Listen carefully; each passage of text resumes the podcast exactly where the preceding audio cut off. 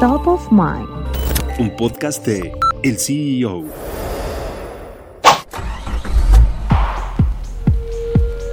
El Cadillac presidencial de Estados Unidos, universalmente conocido como la Bestia, es uno de los vehículos más avanzados del mundo. Su precio estimado por unidad es de alrededor de 1.500.000 dólares y se usa exclusivamente para viajes de menos de 30 minutos.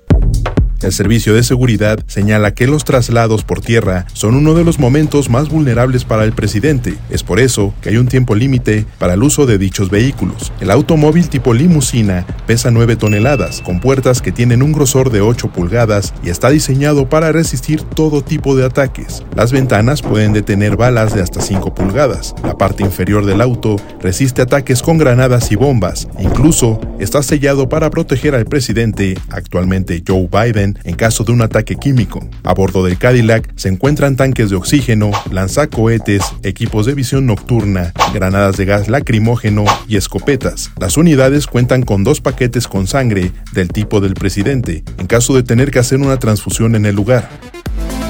Los gastos que implica realizar un viaje por tierra tienen un costo de 150 mil dólares. Esto a causa de que la bestia va acompañada por una caravana de otros vehículos de protección, como SUVs, patrullas y motocicletas. Por si fuera poco, cada viaje terrestre cuenta con más de un auto presidencial para señuelos, esto para confundir a los posibles agresores.